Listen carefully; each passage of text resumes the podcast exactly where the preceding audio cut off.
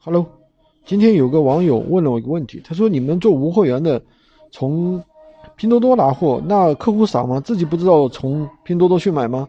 拼多多现在大家人都喜欢挺喜欢比价的呀，对吧？呃，其实这个呢，就是大家不理解了，这就是有一个购物心理，有一个购物习惯的问题。我举一个最简单的例子，比方说，如果我们不是从拼多多拿货，从幺六八八拿货呢，那幺六八八的货。那肯定是比其他渠道都便宜啊，对不对？你要知道，其实不管京东也好，拼多多也好，还是还是淘宝也好，那很多都是从幺六八八拿货的呀。那为什么大家不从幺六八八去买呢？对不对？普通的顾客为什么不从幺六八八去买呢？因为这个东西去买的成本太大了呀，时间成本太大了。你第一你找不到货，第二的话，然后发货期。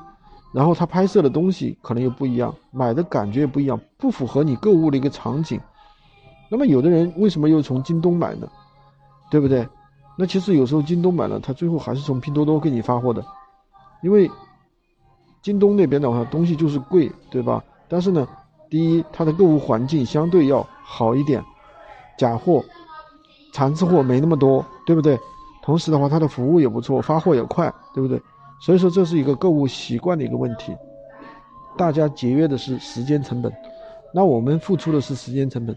比如说我们帮大家从拼多多上去找货源，那我们是不是要根据我们的经验去甄别哪些商家是卖的是劣质货，哪些商家的服务还好，对吧？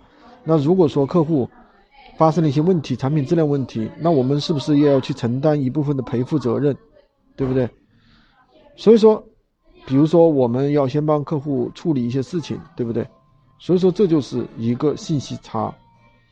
好了，今天这个问题就给大家讲到这里。